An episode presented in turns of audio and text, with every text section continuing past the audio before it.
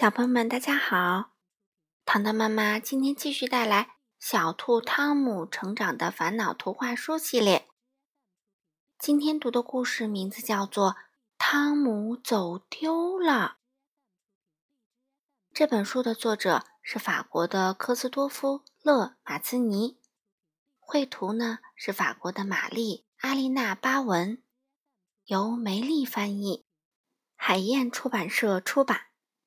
一起来听吧。今天妈妈带我到百货商店买东西，她想给我买一条新裤子，就像我朋友嘎比的裤子，裤子两边都有兜。大街上有好多人，他们总是一路小跑，来去匆匆。在商店门口，妈妈告诉我千万不要乱跑，让我一直跟在她的身边。走进商店，人真多啊！悠扬的乐曲声不时传来，售货员阿姨正在介绍商品。妈妈对我说：“她的钱不多，不能花费太大。”当妈妈给自己挑选衣服的时候，我就看着自己的周围。哎呀，我看到了我要买的裤子！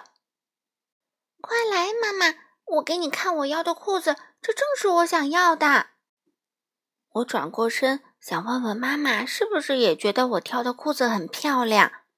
哎，怎么是位阿姨？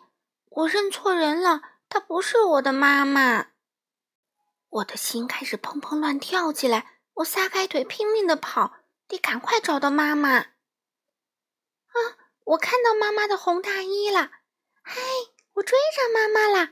我刚才真害怕。但是，她也不是妈妈，还是一位阿姨，穿着和妈妈一样的红大衣。那妈妈去哪儿了？我在商店的过道里跑，可是他们都穿着一样的红大衣。妈妈，我要妈妈！我哪儿也找不到妈妈，有那么多我不认识的人。还有和爸爸妈妈在一起的孩子，而我却是独自一个人。我害怕再也见不到妈妈了。我会变成什么样？我走丢了，我找不到家了。一位长着奇怪脑袋的老先生弯下腰，问我为什么哭。我害怕极了，很快的跑开了。我记得爸爸对我说过。如果你走丢了，千万不要出商店，而要去找收银台的阿姨。